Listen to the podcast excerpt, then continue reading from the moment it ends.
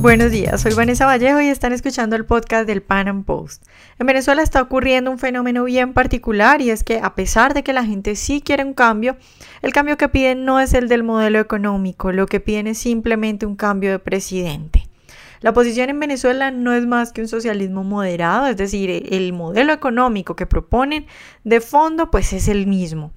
Guillermo Rodríguez, economista venezolano y columnista en Pan Post, ha escrito esta semana una columna titulada El socialismo y la negación de la realidad en la que intenta dar una explicación no solo a por qué los venezolanos, a pesar de que están viviendo en carne propia el horror del socialismo, siguen pidiéndolo, sino en general eh, a por qué en el mundo entero, a pesar de que se ha probado cientos de veces que el comunismo no funciona, pues esas ideas siguen siendo tan populares. Y bueno, yo hoy he querido invitarlo para que nos cuente más sobre esa idea de los socialistas y la negación de la realidad. Guillermo, pruebas de que el socialismo no funciona hay muchas en muchos momentos del tiempo, en muchos lugares. Sin embargo, la gente sigue pidiendo socialismo a pesar de todas estas pruebas. Tú en tu columna de la semana pasada en el Pan Am Post afirmas que esto tiene que ver con un fenómeno de negación de la realidad. A me gustaría que empezaras explicándonos un poco esta idea de que los socialistas niegan la realidad. Eh, bueno, Vanessa, la idea no tiene nada de original. Este, de hecho, la primera vez que eh, yo mm, me encuentro con esa idea fue en un libro que muchas personas, bueno, como yo, que muchas personas han leído, ¿okay? este, de el Nobel de Economía Friedrich Hayek, este, en donde, por cierto, su último libro, La Fatal Arrogancia, que escribió cuando tenía 90 años, eh, y en, donde él dice que el socialismo fundamentalmente es un error intelectual. O sea, es creer que es posible, o sea, es creer que es posible planificar cosas que no se pueden planificar, es creer que es posible, eh, digamos, en capturar o, controlar centralmente una cantidad de información que es, es creer que, que es posible eh, reconstruir todo el gigantesco orden espontáneo evolutivo de una sociedad que básicamente sería como creer que es, que es posible rediseñar racionalmente, este, por decir algo, todo un, un, sistema ecológico reconstruyendo totalmente todas las especies y todas sus interrelaciones evolutivas que se formaron a lo largo de... Y, y es imposible, eh, entre otras cosas, porque simplemente el cerebro humano, que también es un órgano que ha evolucionado por selección adaptativa, pues no tiene esas capacidades, este, ni las tiene un grupo de cerebros trabajando juntos, ni las va a tener jamás este, una máquina construida por esos mismos cerebros. El, y partiendo de esa idea, lo que decía es que, bueno, no solamente es un problema de comprensión, o sea, de, de no entender la realidad, sino de negarse tercamente a entender la realidad. Eh, y eso pasa por algo que uno tiende a ir encontrando en el pensamiento eh, socialista en sentido amplio, no necesariamente socialismo en el sentido eh, marxista del término, que, es todo un programa político específico, este, sino en, la, una concepción basada en tres cosas. En primer lugar, en una idea de que la igualdad es un valor por sí mismo, de que cualquier desviación de esa igualdad ideal es un crimen, este, que es, no es otra cosa sino la eh, la legitimación de la envidia como axioma moral. Yo creo que ese es el punto de partida fundamental del socialismo en sentido amplio. Pero para tú tener, o sea, para que alguien acepte ese punto de partida en sentido amplio, tiene que negar la realidad. O sea, tiene que pararse ante la realidad y decir, eso no es cierto. La realidad no es lo que es. Este, lo que yo estoy observando no es verdad, lo cual podría ser cierto porque nuestra capacidad de observación no es ilimitada. Pero a lo que se refiere es a negar las relaciones de causa-efecto más obvias, más evidentes, más indiscutibles. Yo te hablaba hace un instante de la justificación de la envidia, por ejemplo, la, el tomar la envidia, que es un vicio moral, este, aunque es un elemento instintivo muy, muy, primitivo en el ser humano y que tiene que ver con, con, nuestra supervivencia en grupos muy pequeños hace cientos de miles de años, todo, todo un sistema de valoración moral. Ni siquiera ético, son estrictamente moral. El, ¿Cuál es el problema con eso? Que esto te lleva, los lleva a decir, por ejemplo, que si encuentran una desigualdad, entonces el que tiene más o el que es más o el que sabe más este, le está quitando algo a los otros. ¿Cómo justificaba esa, esa, esa tontería o, o, esa idiotez? Y cuando digo idiota lo estoy diciendo en el sentido que lo decía el economista Carlos Chipola, este, que es aquel que actuó contra su propio interés. yo, yo, digo idiota que alguien que sea ignorante o sea torpe, no, no, es alguien que actúa intencionalmente por, en contra de su propio interés por el placer que le produce eh, subjetivamente causar daño a un tercero a quien envidia. Bueno, eso es un idiota. El, subjetivamente está en su derecho, pero evidentemente es un idiota y es un antisocial. Lo que te decía es que ese sentimiento, esa idea, exige negar la realidad. ¿Cómo negaba la realidad el hombre primitivo, el hombre en sociedades más primitivas? A través de la creencia en la hechicería. A través de la creencia de la hechicería, el hombre en sociedades primitivas decía, bueno, si todos cultivamos este una, digamos, un, un pedazo de tierra, porque estamos recién descubriendo eh, el cultivo, este, y bueno, tú sacas el doble de cosecha que decimos, ay, qué maravilla, Vanessa, ¿cómo hiciste? Explícanos, ¿cómo, cómo es que, cómo siembras tú las semillitas y cómo la... No, no, no, no, no, inmediatamente estamos corriendo todos y decimos, ¡es bruja! ¿Qué me da? ¿Qué? Eh, es decir, hizo una hechicería y nos robó la... Bueno, esa forma de pensar, si tú lo analizas, es la forma de pensar de los socialistas. ¿Cuál es el problema? Que como los socialistas no pueden usar la cre... bueno, muchos socialistas o la mayoría de los socialistas en sociedades eh, que han adaptado el racionalismo que, sobre el cual ellos mismos intentan trabajar este, no pueden usar la creencia en la hechicería necesitan construir toda una serie de justificaciones ideológicas para negar la realidad. La realidad es, por ejemplo, en la materia que yo estoy poniendo como, ejemplo, es que las personas no somos iguales. Las personas tenemos diferentes habilidades, diferentes preferencias, diferentes capacidades, diferentes talentos. Y que de acuerdo a cómo interactuemos en una sociedad compleja para aplicarlos, pues vamos a obtener diferentes resultados. Y lo que es más interesante es que además no es cierto que queremos ser iguales. los envidiosos quieren que los demás no tengan lo que ellos no tienen. Pero no es cierto que queramos ser iguales. Los seres humanos eh, queremos ser diversos. Cada quien tiene, vuelvo y repito, diferentes preferencias, diferentes gustos, diferentes aspiraciones. Y esa es la desigualdad más básica. ¿Qué es lo que pretenden los socialistas y han pretendido siempre? Regresarnos a una sociedad mucho más primitiva, que es el nivel evolutivo casi que del chimpancé, en el cual todos perseguimos eh, los fines de la comunidad y quien decide quiénes son cuáles son los fines de la comunidad es, bueno, ni siquiera el consenso, hasta cierto punto sí la tradición, pero sobre todo el jefe. Bien, eso es, eh, eso es negar la realidad. Eso es negar la realidad de que, de que es imposible hacer funcionar una sociedad así. Y esa es la base fundamental del pensamiento socialista. Claro, Guillermo, uno ve, por ejemplo, a Lilian Tintori, la esposa de Leopoldo López. Para quienes no están muy enterados, Leopoldo es ahora pues un preso político que tal vez pueda durar 14 años en la cárcel. Y no ve a esta señora con el esposo en la cárcel diciendo que Maduro está dañando el legado de Chávez y por ejemplo, yo me pregunto cómo es que alguien, eh, pues que tiene el esposo en la cárcel, que está pasando por esto, sigue creyendo que hay algún tipo de socialismo que es bueno. Es decir, yo estoy convencida de que no hay forma de que haya socialismo sin socavar las libertades, que todo socialista es un dictador en potencia. ¿Tú qué piensas al respecto? ¿Qué tan común es en Venezuela esa idea de que el socialismo es bueno, pero que lo malo es como lo han aplicado, que a mí se me hace que es muy generalizada? Exactamente igual de generalizada que en el resto de Latinoamérica. De hecho, lo asombroso es que en Venezuela o Cuba esa idea no haya cedido a la evidencia. Es decir, el, el problema fue, y de hecho, yo, cuando yo hablo de socialismo en este contexto o, o, en este tema en que nosotros estamos hablando, me refiero, te repito, al socialismo en sentido amplio, o sea, al conjunto de creencias falsas compartidas que hacen el, la base del pensamiento socialista y de la moral socialista. El que es ese primitivismo de negar la realidad, este, de colocar la envidia como base del orden social este, y de negar la, la evolución de la propia sociedad humana. Bien, ¿qué pasa con eso? Eh, cuando las personas creen en eso, cuando las personas creen en eso, pues piensan y, entre comillas, razonan así.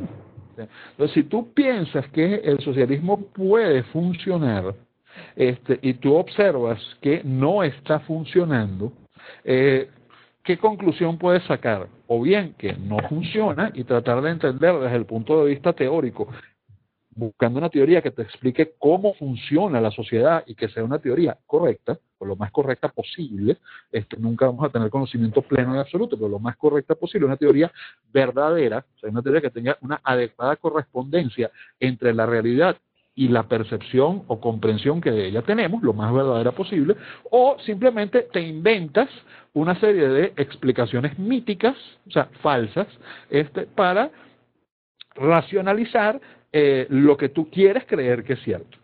Entonces, esas explicaciones míticas las puedes encontrar desde la hechicería hasta este, unas construcciones ideológicas abstrusas eh, que, por ejemplo, en esta materia han creado los socialistas. cuando a las personas les han enseñado a creer en el mito del socialismo, llamándolo o no socialismo, pero ese mito eh, del que estamos hablando, desde las iglesias, en las escuelas, en el entretenimiento, en el arte, en los medios de comunicación, en las conversaciones de café, en la radio. El, o sea, ¿en qué otra cosa esperamos que crean? Ese es un primer problema. Entonces, claro, tropiezan sí con la realidad. Esto no funciona. ¿A qué dos conclusiones llegan? Bueno, los que son más divertidos son los que dicen, no, esto no es socialismo y nunca lo ha sido, yo decía en el artículo, bueno, sí, eh, eh, ellos dicen eso en contra de todos los socialistas del mundo, que siempre han venido apoyando durante muchísimos años este socialismo, es porque es socialismo. Eh, y la segunda, que después otras se, se, inventan un socialismo mítico, un socialismo que sí no lo es, y entonces que parece funcionar porque no es socialismo, como brincan a correr hacia los países escandinavos, este, donde no hay socialismo, hay una socialdemocracia con impuestos altos, con elementos socialistas en la economía mixta, que ha venido retrocediendo del radicalismo socialdemócrata, socialdemócrata que estuvo a punto de llevarlos al colapso. Pues bueno, no, para ellos nada de esos eventos ocurrieron y eso es un socialismo que sí funciona. Bueno, eso ocurre únicamente en sus mentes. O sea, es negar pertinazmente la realidad, porque si la realidad está en contra de lo que yo pienso, que se friegue la realidad. Entonces, esa terquedad, esa terquedad, en mi opinión, es eh, una forma de pensamiento dogmático. Ahora, yo creo que el pensamiento consustancial a nuestra especie los seres humanos tendemos a pensar de forma dogmática, debe tener algún tipo de utilidad evolutiva el pensamiento dogmático, a pesar de los desastres que produce, eh, quizás esa utilidad, quizás es como la envidia y su utilidad evolutiva se perdió en la noche de los tiempos y ahora es este, una carga en nuestro, en nuestro bagaje evolutivo, pero el asunto es que sí tendemos a pensar así. Y como tendemos a pensar así, cuesta mucho trabajo hacer que las personas se retiren este, de esas creencias, sobre todo por un motivo, porque son creencias compartidas. Es decir, porque una el ser la persona que dice lo que los demás no comparten y lo que los demás no creen tiene un costo eh, en adaptación social y en socialización. A algunas personas nos importa tres pitos y una corneta eso, este, pero a la mayoría de las personas les importa mucho. A la mayoría de las personas, para, la mayoría de las personas, este, sus redes sociales, y no me refiero a Facebook y a Twitter, o sea, me refiero a su red de contactos sociales, de amistades, de, de relaciones, este, tiene una enorme importancia porque, de nuevo, hay una razón evolutiva para eso, tiene que ver con la supervivencia de todo animal social. Entonces, la aceptación de los demás es un valor importante y eso ayuda a que ideas erróneas sigan funcionando. Tú me preguntabas acerca de Lilian Tintori, antes de que yo hiciera toda esta, toda esta larguísima este, análisis en espiral. Bueno, eh, Lilian Tintori simplemente es una persona que tiene dos características muy importantes. Primero, es muy difícil eh, discutir con Lilian Tintori porque su esposo es un prisionero político, este, eh, que tiene ribetes heroicos en su, eh, eh, en su prisión y, y, en su accionar político. El, y bueno, ella es su representante en la calle. Ahora, yo no discuto con Lilian Tintori, yo lo que discuto son con las ideas que ella expresa. Igual que con las ideas de Leopoldo López. A mí me parece que yo, quisiera, yo, yo, quisiera que mañana estuviera en la calle Leopoldo López y tratando de actuar en política, tratando de ser presidente, pero por supuesto yo no pondría su candidatura. Este, es decir, o sea, yo, yo, yo defiendo a muerte este, que no es culpable de lo que lo acusan, eso es absolutamente falso. Además, es una acusación totalmente ridícula. Eh, hay, hay, pruebas harto evidentes de que, de que no es cierta esa acusación en particular, este, pero eso no significa que yo tenga que compartir sus ideas acerca de cómo hay que gobernar este país. El problema de Venezuela se parece al problema de la mayor parte de Latinoamérica y quizás de, de, casi todo el mundo de habla hispana. Y es que tenemos socialistas en el gobierno y socialistas en la oposición. Es decir, estamos actuando dentro de un consenso general, que es un consenso cultural y social de socialismo en sentido amplio. El problema de Venezuela es más grave que el de otros países porque este, el sector más radical y por lo tanto más destructivo del socialismo finalmente llegó a tomar el poder. Este, mientras que en el resto del continente eh, no lo han logrado realmente. Ha llegado al gobierno en algunos casos, en la ola del socialismo del siglo XXI, pero realmente no han llegado al poder, sino en Venezuela, Cuba y ahora en nuevamente, o sea, lo tuvieron y lo recuperaron ahora nuevamente este, en Centroamérica, específicamente con Ortega y Nicaragua. El resto han llegado al gobierno, han causado una enorme destrucción, pero no han llegado a, tener lo que para los socialistas es el poder. El poder para los socialistas no es la capacidad de gobernar dentro de un sistema. El poder para los socialistas es la capacidad de reconstruir la sociedad y todas las relaciones sociales a partir de un proyecto ideal. Y eso es lo que no es real. O sea, eso es un imposible. Eso no se puede hacer. No importa qué tan buenas sean o malas sean tus intenciones, eso sencillamente es imposible.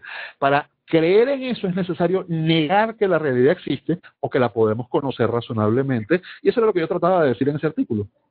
Claro. Guillermo, digamos, tú lo decías ahora, el caso de Venezuela es bien particular porque yo, por ejemplo, entiendo en cierta medida eh, aquellos que viven en países capitalistas y que, bueno, como no han vivido el comunismo, tal vez tengan esa idea romántica y están, por supuesto, mal informados, pero es que en Venezuela están viviendo en carne propia cosas terribles y aún así, lo que yo veo desde acá, si me equivoco tú me corregirás, pero lo que yo veo es que la gente sigue eh, pidiendo el mismo modelo, es decir, piden un cambio, pero es el cambio de Maduro, no piden un cambio de modelo. ¿Tú qué crees que es lo que es necesario para que los venezolanos entiendan eso? Tal vez un nuevo presidente que les demuestre que el problema no es Maduro, sino el modelo, o crees que aún así seguirían negando la realidad? O más o menos la pregunta es, ¿cómo ¿Cómo Venezuela podría llegar a ese cambio, a ese despertar de dejar de negar la realidad? Mira, déjame preguntarte una cosa. Si mañana se firmase eh, el acuerdo de paz entre eh, una parte de la FARC y la República de Colombia, ¿habría paz en Colombia? No, por supuesto que no. ¿Y por qué, y por qué cerca de la mitad de los colombianos creen que sí? Porque es que es absolutamente obvio que no habría ninguna paz. O sea, las causas de la violencia seguirían ahí, este, el narcotráfico, que es la fuente de financiamiento básico de la violencia, seguiría ahí. Este, o sea, toda la estructura que llega a la violencia seguiría ahí, los aliados internacionales seguirían ahí. O sea, no cambiaría casi nada. Y sin embargo, la gente se hace enormes ilusiones con respecto a ese tema y cuando les dices se los comentas desde afuera, te insultan porque no eres colombiano, y si se los comentas desde adentro, me imagino que te llamarán a patria desgraciada y, cosas por el estilo, ¿no? Este, partidaria de la guerra, este, y lo que tú quieras. Enemiga de la paz. Enemiga de la paz, bueno, pues, por contrario. Es el, bueno, enemiga de la paz, así le llamaban los soviéticos a sus enemigos, pues. es muy curioso, el, existió el premio Stalin de la paz. Entonces, claro, ese es el punto. O sea, ese es el punto. Las personas tienden a negar la realidad cuando la realidad choca con lo que ellos desean que sea verdad, aunque no lo sea.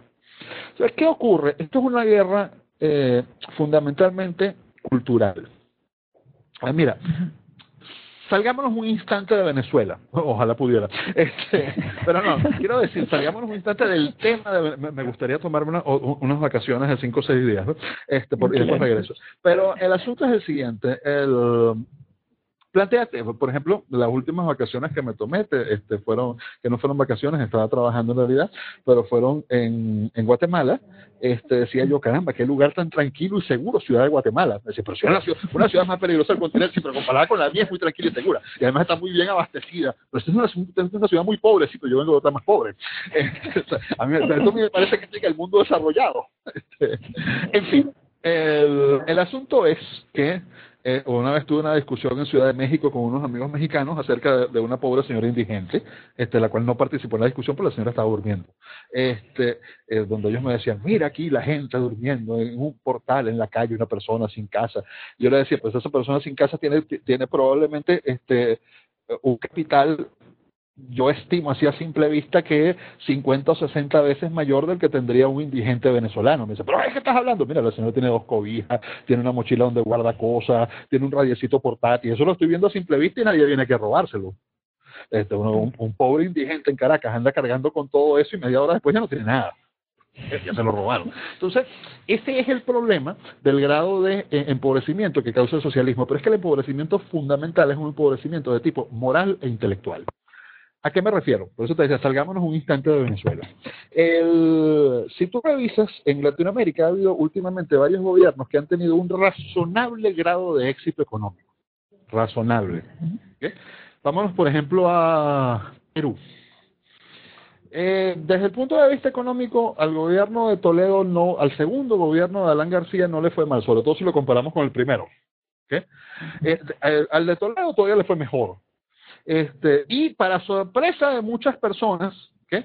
eh, que no es que pensábamos que era otro socialista del siglo XXI, pues el presidente Ollanta Humala resultó un socialista bastante moderado, el cual prácticamente ha tomado lo que venía y casi que ha creado un milagro o, terminado de lanzar un milagro económico peruano. Perú, en el contexto latinoamericano, repito, por supuesto tiene muchísimos problemas, pero en el contexto latinoamericano está muy bien. Todas estas señoras que yo te estoy diciendo han salido del poder eh, con un grado muy bajo de popularidad y no ganarían una elección. Sus, perdón, sus partidos han salido debilitados. Y si uno revisa, pasa lo mismo en Chile. Los que mejor gobernaron están perdieron el poder. Este, uno se pregunta cosas como esa. Bueno, parece ser que, que, y en Venezuela eh, eh, todo este cuento empieza este, a partir del rechazo a las medidas del segundo gobierno de Carlos Andrés Pérez, este, que es un gobierno que intenta hacer una apertura de mercado, con errores muy importantes, sobre todo en política monetaria, desastrosos, pero que intenta hacer una apertura de mercado. La épica del chavismo empieza con dos fallidos intentos de golpe de Estado criminales al, al, gobierno de Pérez. No es cierto, como ellos dicen después en su propaganda, que era al paquete neoliberal. Los tipos tenían más de 20 años conspirando cuando nadie pensaba en ningún paquete neoliberal en Venezuela. Pero, vaya, les sirve también de su excusa. Entonces, ¿qué ocurre? El problema es que las personas quieren ciertos resultados por ciertos medios. Los medios que las personas quieren que sus gobernantes apliquen no producen los resultados que las personas quieren. O sea, lo que tú quieras inventarte y el que quiera creer va a creer en esa mentira, en esa justificación, en ese mito. Porque lo contrario sería extremadamente doloroso, que es reconocer que estaban creyendo en una mentira, que lo que pensaban era falso, que habían colocado su fe ¿eh? en un ídolo falso. ¿Me explico? Entonces, por esa razón es que siguen anclados en la mentira. Sí, se necesita humildad o tal vez grandeza. El punto entonces es que las personas siguen aferradas a eso. Hasta tanto no se derriben esos ídolos en la batalla cultural, hasta tanto la cultura de la libertad no prevalezca sobre la cultura de la envidia, hasta tanto la cultura del individualismo no se prevalezca sobre la cultura del colectivismo, hasta tanto la, cre la creencia en la diversidad y en los valores propios no vaya por encima del resentimiento, hasta tanto no nos eh, escuchaba un, un, un eh, podcast del Pan Post acerca de películas, excelente, te felicito por cierto. Este, eh, el personaje de una de las películas que ponían como un ejemplo liberal es muy interesante porque cuando el, el hombre, que, que además es una persona real, o sea, está inspirada en un personaje real, uh -huh. este, siendo muy pobre y, y, y, y, en ese momento ya era casi que ya un, un, un homeless, un, una persona sin hogar, se ve a un, a un millonario que se está bajando un carro muy lujoso, se le acerca y el otro lo ve y piensa que le va a decir algo malo. Reacciona con aprehensión. Y el tipo le pregunta, no, mira, hermano, solamente quiero hacerte dos preguntas. ¿Qué haces y cómo lo haces?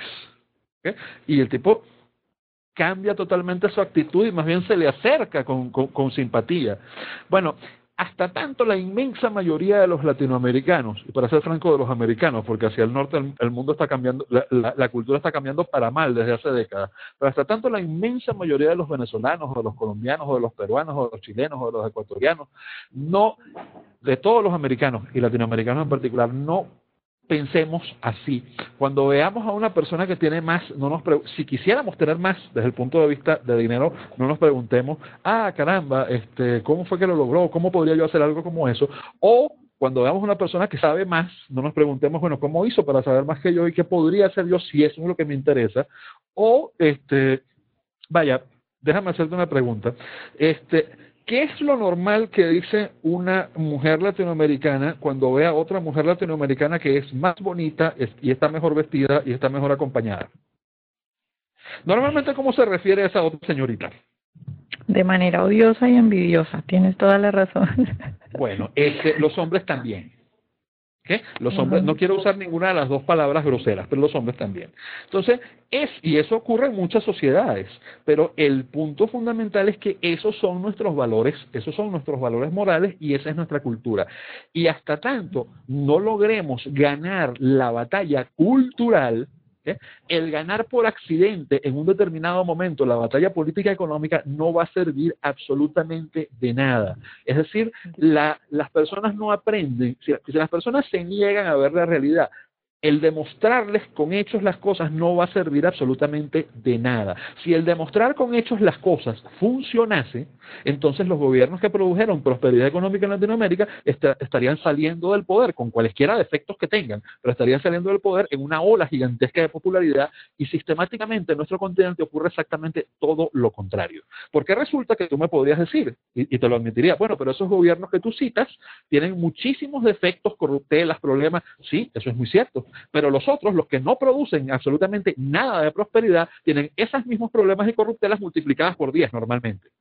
Entonces, ¿por qué un mal gobierno, que es muy popular, y un gobierno un poco mejor, ni siquiera me voy a atrever a, llamarlo bueno, es tremendamente impopular porque aplican las recetas que la gente pide. La gente no está pidiendo resultados en realidad está pidiendo que hagan las cosas que ellos quieren.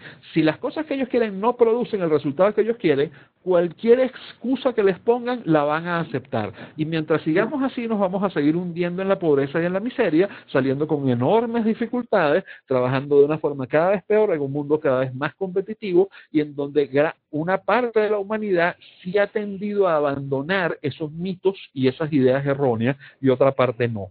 Nosotros estamos en la parte que no y por lo tanto estamos en la parte más pobre. Contra eso, contra eso no sirve, bueno, tampoco es que no sirve de nada, pero sirve de poco el efecto de demostración, contra eso sirve de poco este, en la discusión racional de las ideas. Contra eso se trata de una batalla cultural que se gana en el terreno de las creencias profundas y de los sentimientos antes que cualquier, en cualquier otra área. Eso es lo que yo trataba un poquito de decir con ese artículo y desgraciadamente, como soy liberal y por lo tanto también quiera o no un hijo del racionalismo, este, del racionalismo crítico, no del racionalismo de Descartes, que es el que lleva el socialismo, pero sí del racionalismo crítico, este, del iluminismo, por llamarlo de alguna forma, este, también le doy demasiado valor a, los aspectos puramente racionales, este, y termino tratando de probarle racionalmente a las personas que están equivocadas. En realidad, eh, no es por ahí que se va a alcanzar el éxito, sino en muy pocos casos. Y además, lo que es peor todavía, para tú ser socialista, no tienes que ser envidiosa y resentida, pero tienes que justificar y racionalizar la envidia. Tienes que decir, no, esa persona no tiene, no odia al otro que es rico porque es un envidioso, sino porque hay una injusticia social subyacente. Pero ¿cuál injusticia social subyacente por el amor de Dios? Por supuesto que puede, el, tipo puede haberse hecho rico de una forma sinvergüencísima casi todos los socialistas ricos se han hecho ricos de una forma sinvergüencísima.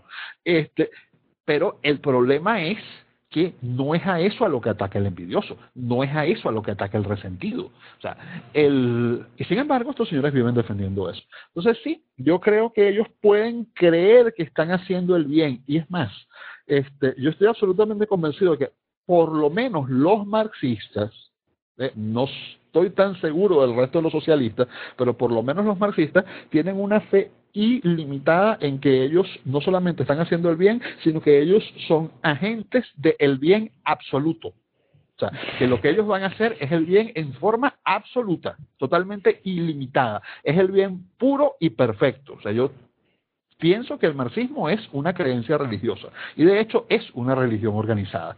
Pero, yo coincido con tu, con tu teoría. El problema es que encuentro que hay un continuo. O sea, que entre esos dos tipos de socialistas hay una mezcla. O sea, que esos dos tipos de socialistas que tú mencionas serían, serían tipos ideales puros en el sentido de Weber. Pero que en, la, en los seres humanos reales siempre vas a encontrar este, un, un, socialista mixto que tiene un poco de este tipo y un poco de este otro tipo. Que no creo que logres encontrar el tipo ideal puro en, eh, eh, en una persona. Bueno, por ejemplo, de pronto, de pronto, como me lo pones de que hay gente que es buena, pero al mismo tiempo es ambiciosa, yo creo que sí. Pero de pronto sí podríamos encontrar gente que está convencida y sabe que el socialismo no funciona, pero solamente tiene una mímica y todo un espectáculo porque ese es su trabajo y con eso ganan dinero. Eso sería como el segundo tipo que yo creo que sí lo podemos encontrar. Este es el mercenario. El mercenario, el que, ya se, que ya se dio cuenta que el asunto no funciona, pero vive de eso. Sí, el mercenario existe, pero es que el problema es que el mercenario no logra funcionar si no logra engañarse a sí mismo en algún grado. O sea, casi ningún ser humano logra ser tan, tan, tan, tan mercenario. O sea, eh, eh, son los funcionarios soviéticos de la época de Brezhnev. Los tipos ya sabían que el asunto no funcionaba y no iba a funcionar nunca. Pero seguían diciéndose que el capitalismo era peor porque era una cosa muy mala. Este, es decir, es el tipo que agarra. ¿Cuáles son las justificaciones de esos socialistas? cuando ya, cuando ya es la evidencia de que el asunto no funciona, los acorrala, este, ¿hacia dónde se refugian? Hacia decir cosas totalmente absurdas, como por o sea, tú les dices, mire, este, pero es que en Venezuela eh, eh por decir algo, en el caso de, eh, volviendo, volviendo a mi propio país, que estoy aquí sentado. En Venezuela tenemos escasez de papel sanitario, pero es que eso no es necesario. Óigame, ¿cómo que no es necesario? Bueno, está bien, yo siempre les digo, está bien, está bien, no es necesario. Pásenme, por favor, este, por ahí el Capital, este, la biografía de Marx, la biografía ilustrada de, de, de, de Chávez, cosas, y, y sí, me las puedo arreglar. Este, y bueno, sí, nuestros gobernantes tampoco, o sea, nuestros gobernantes para eso tienen la constitución, pero el, el punto fundamental es que sí es necesario, es necesario para tener una vida civilizada, es necesario para tener una vida confortable, es necesario para vivir cada vez mejor. Es como que el que dice, mira, este, es que usted no necesita, este, empiezan por decir que no necesitas tener dos televisores y terminan por decir que no necesitas tener electricidad, que eso no es necesario. Sí es necesario. Eh, los tipos están diciendo, no, es que nosotros no queremos quitarle a la gente su, eh, una vida digna, no, queremos darle una vida digna, pero sin lujos. Este, uno les dice, mire, pero usted me va a disculpar, pero es que el lujo es todo aquello que supere el nivel promedio de vida de una sociedad. Si usted se me va a la edad del bronce, a la época de la guerra de Troya, este, usted se encuentra con que en la tradición homérica, pues no sé si realmente existió un bardo llamado Homero, probablemente no, pero en la tradición homérica, que bien describe la sociedad de la edad del bronce, encuentras, por ejemplo, una, una eh, en el, un verso donde dice, la divina Atenea calzó sus sandalias. ¿Por qué? porque los griegos de la era heroica, los griegos micénicos, se imaginan que la diosa Atenea estaba en su gran palacio en el Olimpo, descalza, porque la gente andaba por su casa descalza para no desgastar el único par de sandalias que tenía, porque si eran los reyes y los guerreros, y el resto andaba sin sandalias, andaba descalzo. Bueno, entonces estos señores ahora nos, que tienen 20 pares de zapatos, este, eh, y que si son mujeres usan zapatos Jimmy Cho, este, y Manolo Blahnik y cosas así, este, que cuestan 1.200 dólares, este, esa gente vestida así, este, y esa gente que vive esa vida, viene y nos dice que no, usted tiene que vivir este, sin electricidad y con un solo par de alpargatas. Eh, oye, les queda muy bonito, les queda muy lindo. Ese es el estilo de socialismo, entre comillas, de buena fe este, de la gente que viene aquí de visita desde el primer mundo. Ese es el, ese es el estilo socialista de este, modelos hay una muy famosa, que todo el mundo conoce, que escribe libros, o sea, los que tiene talento para escribir, que es otro. ¿Ah? ¿Quién es? ¿No, te ah. acuerdas? Por supuesto. ¿Quién, ¿Quién más? ¿Quién más que este, la mayor admiradora del comandante Chávez y el comandante Castro, que por cierto acaba de cumplir 90 años? Y lo único que faltó en esa, en esa celebración fue, y esto porque se murió, Gabriel García Márquez. Lo único que faltó en esa celebración fue, claro, no habría podido hacer nada porque evidentemente, pues en un, en, un, en un evento tan patético como ese, un escritor con el talento de García Márquez, lo único que habría podido hacer era burlarse del evento y no lo iba a hacer porque él era socialista. Él se burlaba, no se burlaba de su propia gente. Sin embargo, este, tienes un ejemplo. Gabriel García Márquez actuaba de buena fe. El apoyar toda su vida a Fidel Castro fue de buena fe. El creer toda su vida en el socialismo fue de buena fe. No tenía evidencia más que suficiente y mucho más que el resto de las personas y de primera mano de que se trataba de sistemas realmente criminales y lo siguió apoyando hasta el final de su vida. O sea, ¿dónde está la buena fe?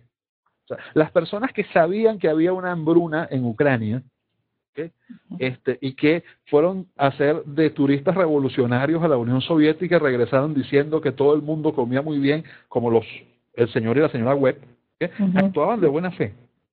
O sea, podrán echarnos cuentos después, no, nosotros no lo vimos, eso estaba muy oculto. Sí lo vieron, sí lo vieron, nuestras evidencias estaban ahí. No te enteraste porque no quisiste, y si te enteraste, lo negaste y dijiste que era mentira. Que viven repitiendo, no, en Venezuela no hay necesidad, no hay necesidad. O sea, viene para acá, lo ven, lo observan, viven en una burbuja de lujo que les permite el gobierno, pero es inevitable no ver lo que está pasando a tu alrededor, este, y sin embargo salen ahí a negarlo. Eso no es buena fe. Ellos podrán creer que esto se debe a la conspiración, a la guerra económica, a la payasada. En estos días un profesor en la universidad donde yo doy clases, que es socialista y es chileno, este, trataba de explicarme que este, después de que asesinaron a Allende, este, apareció mercancía por todo Chile, porque eso demuestra que la tenían escondida. Dicen, no, eso demuestra que se eliminó el control de precios. Porque en Alemania, cuando eliminaron los controles, apareció mercancía por todas partes, porque las causas por las cuales la gente tenía temor de producir, de trabajar, de que no podían hacerlo, desaparecieron. Lo mismo pasó cuando cayó el gobierno de Allende y ni siquiera tan rápido como tú dices, y además no es verdad, pareció que cantidades enormes de mercancía, porque yo también conozco gente que estaba allá. Este, pero en todo caso, sí desaparecieron razones para temer de que te iban a expropiar, de que te iban a robar, de que te iban a obligar a vender la mercancía por menos de lo que te costó, y sí comenzó a mejorar el abastecimiento. Pero eso no fue porque había una conspiración económica, es porque la gente estaba tratando de defender sus activos de unos sinvergüenzas que se los querían robar. Yo he conocido personas que fueron torturadas, perseguidas, expropiadas, robadas y, por, salvaron muy, por muy poco de ser asesinadas por la unidad popular. Y eso no me lleva a mí a negar que el gobierno de, eh, perdón, de Augusto Pinochet desarrolló todo tipo de actividades criminales. Pero ellos sí niegan que el gobierno de la Unidad Popular desarrolló también actividades criminales. Ese es el problema. Yo no niego la realidad cuando la conozco, me guste o no, pero ellos sí niegan la realidad cuando va, cuando va contra lo que ellos quieren creer porque se les da la terca gana de creerlo. Se parecen a los, a los señoritos españoles, son sostenella y no en mendalla.